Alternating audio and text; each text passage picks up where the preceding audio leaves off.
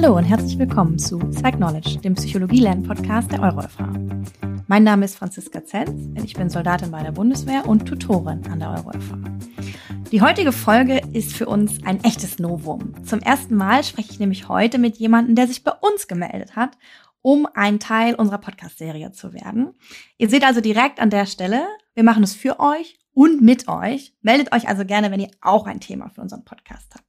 Ich freue mich also besonders heute Silvano D'Agostino von Change Solution hier zu haben. Hallo Silvano.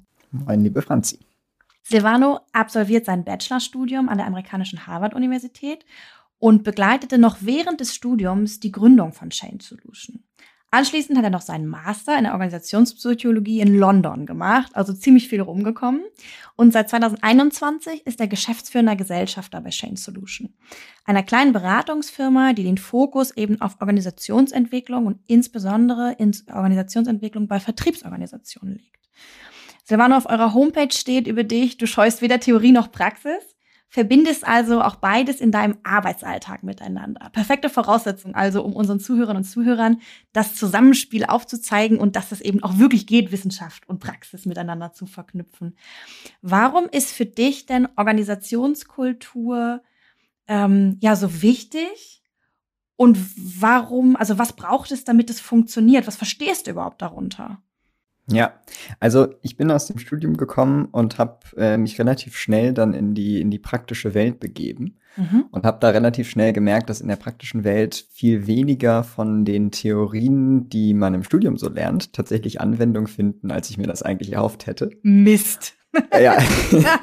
und seitdem habe ich mir das so ein bisschen als Steckenpferd gesetzt, zu sagen, hey, da ist so viel Wissen in der theoretischen Welt, das wir nicht so richtig anwenden und aber umgekehrt auch so viel richtige Intuition und so viele Erkenntnisse, mhm. die aus der Praxis gekommen sind, die in der Theorie noch gar nicht so richtig auftauchen, dass man da doch Brücken bauen kann, um das Wissen jeweils in beide Richtungen besser zu nutzen. Also ich versuche quasi da auf beiden Seiten auch immer noch so einen Fuß in den, in den Türen zu lassen. Ah, okay. Und Organisationskultur ist für mich ein Bereich, in dem das super gut funktioniert, weil es verschiedenste wissenschaftliche Theorien gibt und mhm. verschiedene Kontexte, glaube ich, in denen Unternehmen sich mit Organisationskultur beschäftigen. Und dann haben wir quasi die Möglichkeit, in diesen verschiedenen Kontexten verschiedene Theorien anzuwenden und aber eben auch immer wieder ganz tief in die Praxis zu kommen. Und wenn wir quasi in Organisationen reinkommen und ja, häufig mit dem Auftrag eben irgendeine Art von Entwicklung, eine neue Strategie, eine Transformation, was auch immer das genau sein mag, was wir dann da machen mit der Organisation, wenn wir reinkommen, ist das Erste, was wir uns auch mit angucken, wie die Menschen miteinander eigentlich zusammenarbeiten. Und das ist so ein mhm. bisschen auch der rote Faden, der sich durch mein gesamtes Leben zieht, sich anzugucken, hey, wie funktionieren eigentlich Menschen in Gruppen? Ja. Und das ist letztendlich auch genau das, was für mich Kultur bedeutet. Also wir sind da ja permanent eigentlich im Austausch miteinander. Es geht immer darum, was machen andere um mich herum und was mache ich mhm. darauf als Reaktion. Und wenn man diese Perspektive einnimmt, dann kann man auch ganz, ganz toll auf theoretischer Ebene darüber nachdenken, wie Einzelpersonen und, und Organisationen da quasi miteinander funktionieren. Okay, also um dich jetzt mal in eine wissenschaftliche Position zu drängen und nochmal zu sagen, eine Definition von Organisationskultur, die vielleicht so ein bisschen auch beides, also das, was du in der Praxis erlebst und ähm, das, was du aus der Wissenschaft kennst, ähm, ja, zu geben. Was würdest du dann sagen? Was ist Organisationskultur? Ja, also ich habe da so ein bisschen eine evolutionäre Perspektive drauf und ich meine meine meine Annahme ist quasi, dass wir uns eigentlich in einem permanenten, unterbewussten Optimierungsprozess befinden. Mhm. Und dieser Optimierungsprozess, diese Spielregeln für den Optimierungsprozess, das ist das, was ich als Organisationskultur bezeichnen würde. Also alles, was in Organisationen passiert, was äh, quasi unter bestimmten Spielregeln passiert, die mhm. sich die Menschen in der Organisation ausgedacht haben. Diese Spielregeln, das ist die Organisationskultur. Okay, verstanden. Und jetzt äh, ist das ja so ein Thema, wo man sagt, boah, ja, braucht man das? Oder ist das irgendwie so ein Modethema? Zumindest in meiner leidenhaften Wahrnehmung davon. Ähm, hat denn jedes Unternehmen eine Organisationskultur? Oder ist es etwas, was man von außen sozusagen aufdoktriniert hat, weil die Wissenschaft gesagt hat, es braucht eine? Nee, jedes Unternehmen hat diese Regeln. Und das mhm. ist eigentlich auch das, was es spannend macht. Jede Organisation hat diese Regeln. Und wir haben diese Regeln ja sogar auf größerer gesellschaftlicher Ebene. Also man kann ja. quasi so ein Stück reinzoomen und sich einzelne sogar Abteilungen angucken. Also ganz häufig spricht man dann auch nicht mehr von einer gesamten Organisationskultur, sondern eigentlich fast eher von einer Kultur in bestimmten Abteilungen, wenn man so richtig in die Tiefe geht. Man mhm. könnte aber auch noch ein Stück rauszoomen und sich quasi das auf der Ebene von der gesamten Gesellschaft oder einem Land oder so angucken. Mhm. Und da ist auch immer eine Kultur. Also es gibt immer Kultur. Und was, was ich mache, ist, ich gucke mir quasi an, wie kann ich die messbar machen, in manchmal auch wirklich in Zahlen, manchmal einfach in qualitativen Werten oder dergleichen. Ja. Und welche Erkenntnisse können wir dann daraus ziehen, um damit zu arbeiten und das zu nutzen? Wenn wir eine Organisation entwickeln wollen, kann Kultur quasi immer entweder eine Hürde sein und uns daran hindern, den Weg einzuschlagen, den wir eigentlich gehen wollen. Mhm. Oder das kann etwas sein, was uns dabei unterstützt, diesen Weg zu gehen und was die Leute so ein bisschen automatisch schon in die richtige Richtung führt. Okay, also kann man schon sagen, eine gute oder vielleicht auch eine gesunde Organisationskultur hilft einem Unternehmen, also nicht nur einem Unternehmen sozusagen, den, den jetzigen Bedingungen auf dem Arbeitsmarkt oder überhaupt ja, zu bestehen und irgendwie zu funktionieren und auch Veränderungen zuzulassen, wahrscheinlich. Und es hilft vermutlich auch dem Menschen, der da arbeitet, in einer Art und Weise, ähm, dass es Orientierung gibt. Habe ich das richtig verstanden?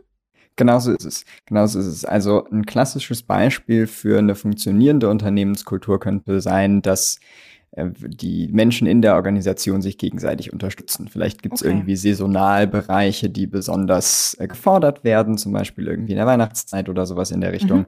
Und dann helfen andere Bereiche aus der Organisation damit. Das wäre so ein Zeichen davon, dass was gut funktioniert. Es gibt aber eben auch negative Beispiele, wenn man vielleicht sagt, dass eine Kultur zum Beispiel herrscht, in der es erwartet wird, dass alle Leute irgendwie zwölf Stunden am Tag arbeiten. Ah, ja, das okay. wäre auch ein Beispiel von einer Kultur, die vielleicht nicht unbedingt positiv für die Leute mhm. ist. Mhm. Und wo sicherlich das auch einen Impact darauf hat, inwieweit da Menschen wieder gerne anfangen wollen zu arbeiten oder inwieweit das Recruiting funktioniert, gerade auf der aktuellen Arbeitsmarktsituation. Ja, ja ich habe gerade so ein bisschen ähm, vor meinem Hintergrund, Arbeitshintergrund, ähm, die Idee zu sagen, dass wahrscheinlich unsere Unternehmenskultur sehr davon geprägt ist, dass Präsenz Leistung schafft. Mhm. Also, ähm, und jetzt, wenn ich mal darauf gucke, was Corona gemacht hat, ähm, dann war es für uns sehr, sehr schwer, also für uns, und damit meine ich irgendwie die Bundeswehr, ähm, aber ich glaube auch für alle sozusagen staatlichen Unternehmen, ne, in denen sowas wie Telearbeit oder, oder Homeoffice irgendwie noch gar nicht relevant war. Ähm, da war es sehr schwer, die Unternehmenskultur, wenn ich jetzt mal das, was du gerade beschrieben hast, als Kultur nehme, dahin zu verändern, dass halt man auch zu Hause seinen Job gut machen kann. Ähm, das ist gerade was, das mir dazu einfällt. Und jetzt habe ich ja. mich schon auch gefragt, ähm, ihr heißt ja Change Solution. Das heißt, du schaust immer die Unternehmenskultur im Zusammenhang mit genau solchen Veränderungen, wie ich sie gerade beschrieben habe, an. Oder? Richtig, also ich würde sogar sagen, heutzutage ist es fast so, dass Organisationen, die sich nicht in einem mehr oder weniger permanenten Wandlungsprozess befinden und die permanent anpassungsfähig versuchen zu sein, mhm. dass die relativ schnell abgehängt werden in allen möglichen Bereichen. Also Digitalisierung ist natürlich ein Thema, was einem dabei sehr schnell einfällt. Das kann ja. durchaus auch ein unternehmenskulturelles Thema sein. Also wenn es zum Beispiel einen Glaubenssatz gibt, wo die Leute davon überzeugt sind, dass digitale Sachen nicht funktionieren, weil das ja mhm. früher auch immer anders ging. Das ist durchaus was, was ich auch kulturell dann festsetzen kann in so einer Organisation. Ja. Und wir würden eben sagen, es gibt noch ganz, ganz viele andere Aspekte von Organisationen, die sich permanent heutzutage eigentlich in einem Wandel befinden. Deswegen kommen mhm. wir gar nicht umher, lernfähig und anpassungsfähig zu sein. Mhm. Und das ist insofern auch spannend, als dass meine Perspektive auf Kultur da auch immer ist, dass die Erfolge eigentlich so eine Kultur total prägen. Also wenn ich äh, befördert werde, weil ich irgendwie ein besonders intensives Projekt erfolgreich geleitet habe, dann kann mir das dabei helfen, dann auch die Kultur der Organisation zu verstehen, wenn ich solche Geschichten quasi höre, weil das natürlich die Erwartungshaltung von anderen Leuten in der Organisation prägt. Also es ist immer dieses Zusammenspiel zwischen dem, was die Einzelperson sieht und das, was die Gruppe drumherum macht und äh, wahrnimmt.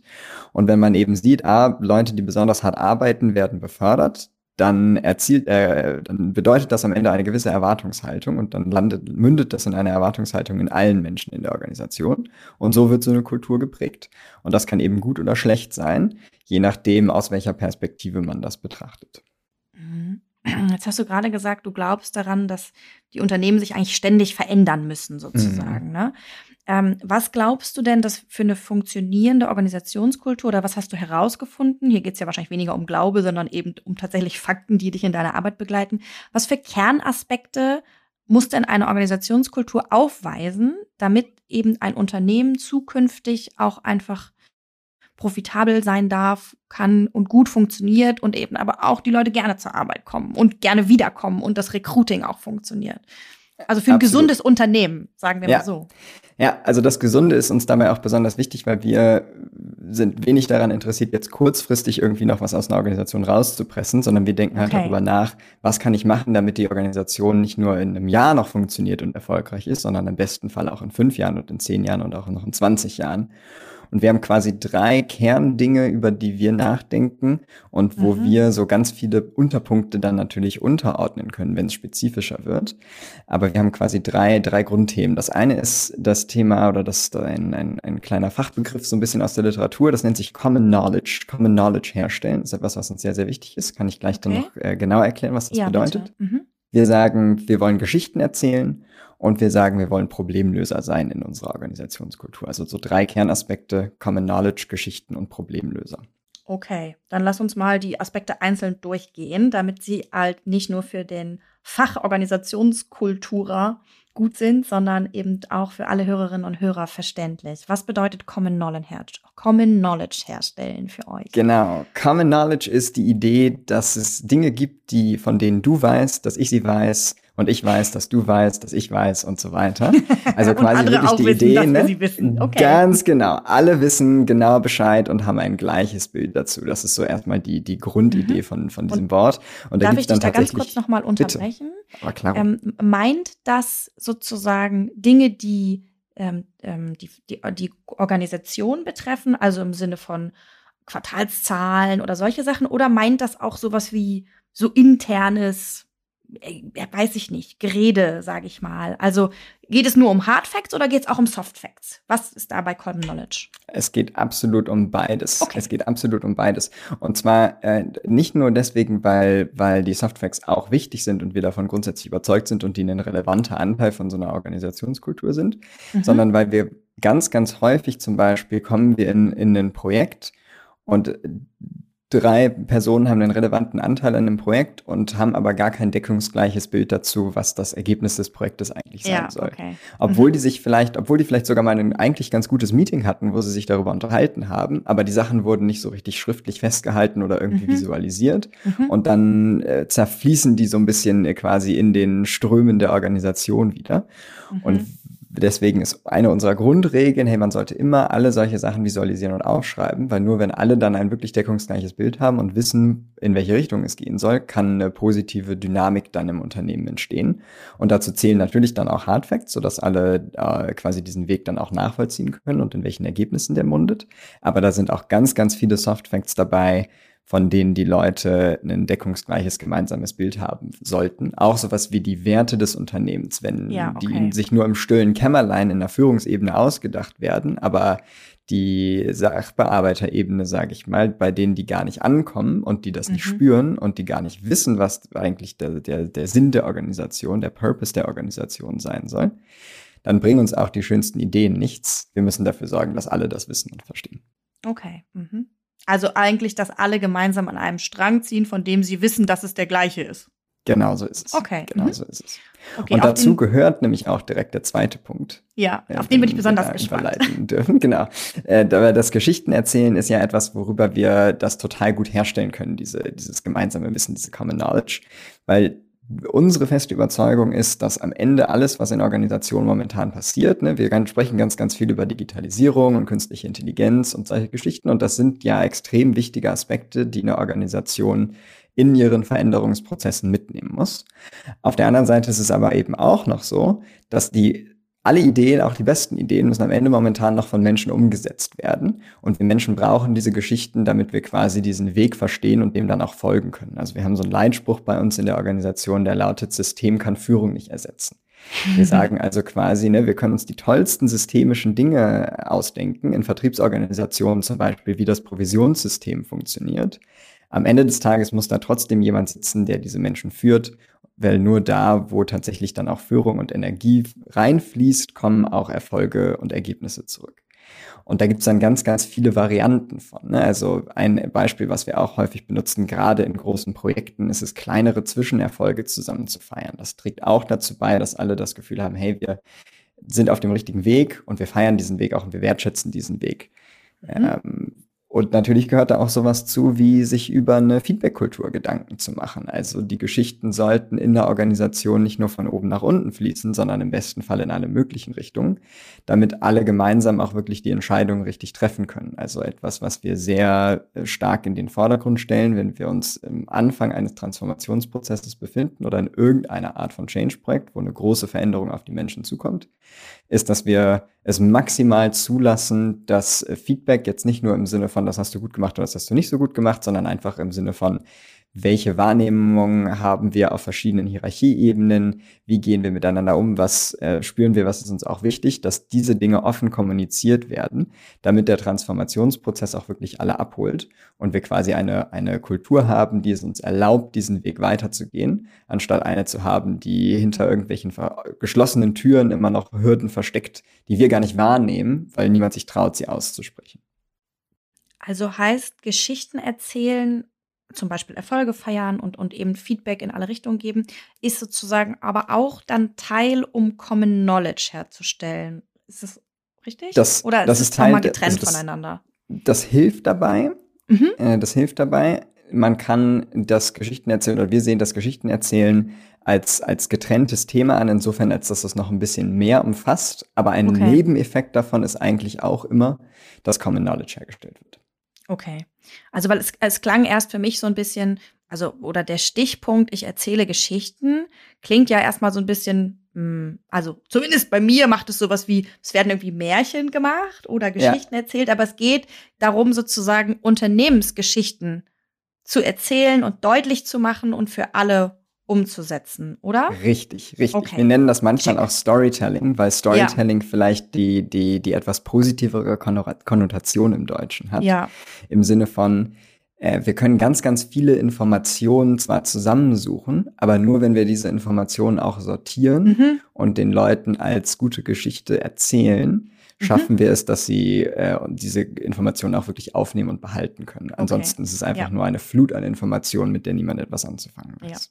Der Bundeswehrsoldat in mir fasst es zusammen unter tu etwas Gutes und berichte darüber. Ja, genau. Okay, und dann hast du jetzt als dritten Punkt noch äh, den Punkt seid Problemlöser. Erklär Jawohl. den bitte auch nochmal. Ja, das ist auch wieder ein, ein sehr schönes Thema, weil das, glaube ich, auch ganz, ganz viele Menschen, äh, insbesondere jüngere Menschen, die vielleicht gerade sich noch im Studium befinden und quasi auf dem Weg in die in die äh, Wirtschaft oder in, in die berufliche Welt sind, wo auch immer sie dann landen, dass wir ja äh, auch so ein bisschen als Klischee fast schon über die jüngeren Generationen sagen, ne, die brauchen immer einen Sinn dahinter, die brauchen einen Purpose und die wollen mhm. äh, nicht nur einfach arbeiten, sondern die wollen auch noch was Gutes für die Welt tun, in Anführungsstrichen.